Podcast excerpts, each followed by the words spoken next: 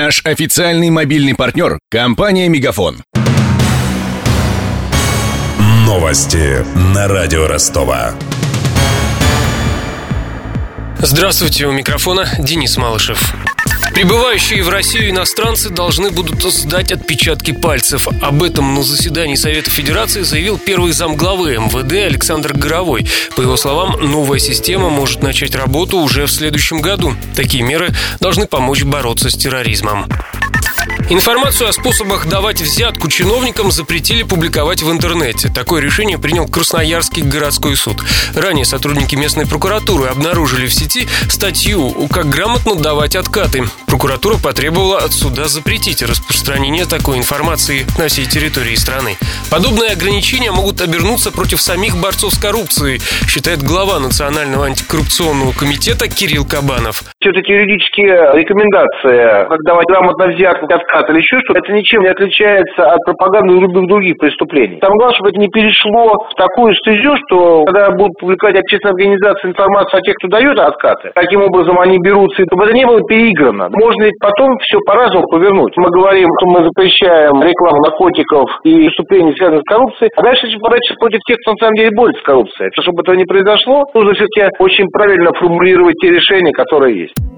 Тем временем Генеральная прокуратура собирается запустить интернет-опрос о коррупции. Граждане смогут анонимно рассказать о том, в каких ситуациях им пришлось столкнуться с коммерческим подкупом и вымогательством взятки. С помощью собранной информации Генеральная прокуратура разработает новые меры по борьбе с такими нарушениями. Более 15 миллионов евро заработал футбольный клуб Ростов на своем участии в Лиге чемпионов.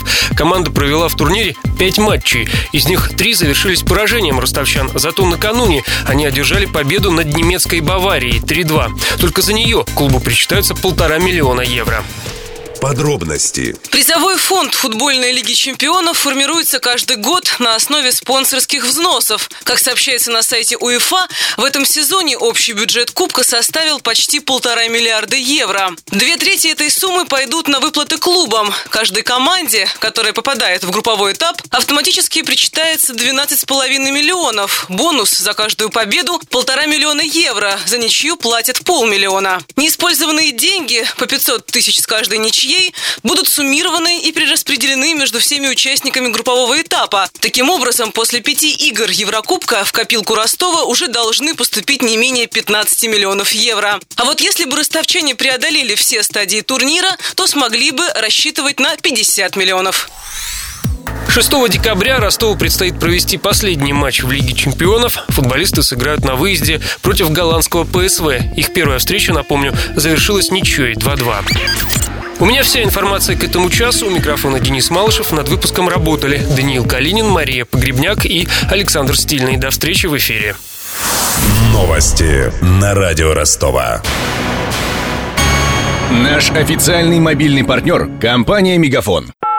Сегодня вы не ответили на три сделки и пропустили шесть входящих клиентов. Пожалуйста, оставайтесь на связи, даже если вы покинули офис и даже если у вас нет офиса. Не упускайте свои бизнес-возможности. Подключите услугу «Виртуальная АТС» и получайте прибыль с каждым входящим. Мегафон. Бизнес по-настоящему. Подробнее на b2b.мегафон.ру